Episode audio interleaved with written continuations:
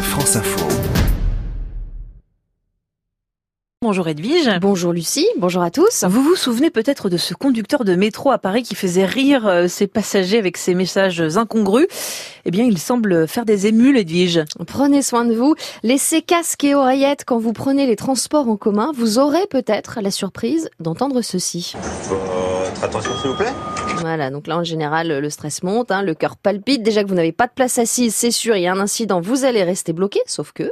Allez, je vous propose de faire quelque chose que peut-être vous n'avez jamais fait dans le métro. Je vous invite à vous tourner vers votre voisin ou votre voisine. Je vous demande de lui dire bonjour. Allez-y, dites-vous bonjour. Ça change du train-train et le métro sera plus beau. Eh oui, c'était le message de Vincent, conducteur de la ligne 2 du métro parisien. Et ce message n'est plus un cas isolé. Depuis l'automne dernier, la RATP propose un coaching avec un comédien aux 330 conducteurs de la ligne 13. 90% ont suivi cette formation à la prise de parole. Ça se fait aussi sur le RER A et B. L'objectif, bien sûr, c'est de mieux informer les usagers, surtout en cas de panne. Mais certains conducteurs vont plus loin. Et quelle est la réaction des passagers? Les gens sont surpris, hein, forcément.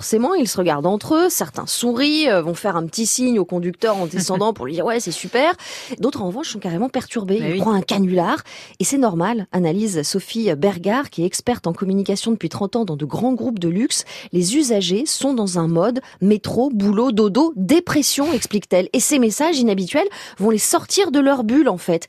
Il lui semble donc important que cette forme de communication positive s'inscrive dans la durée pour qu'elle instaure une vraie relation de confiance et proximité avec les usagers. Et pourquoi ces messages font du bien? Eh bien parce qu'ils nous sortent de nos schémas habituels de pensée. On passe notre temps à formuler des choses négatives. Remarque Géraldine Lemoine, qui est formatrice en communication et formée à la communication positive.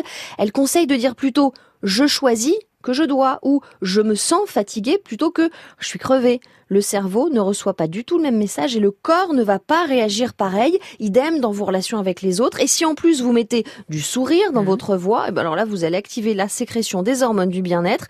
De quoi vous décidez peut-être à laisser votre voiture au garage pour prendre les transports en commun. Merci beaucoup Edwige Coupès, prenez soin de vous.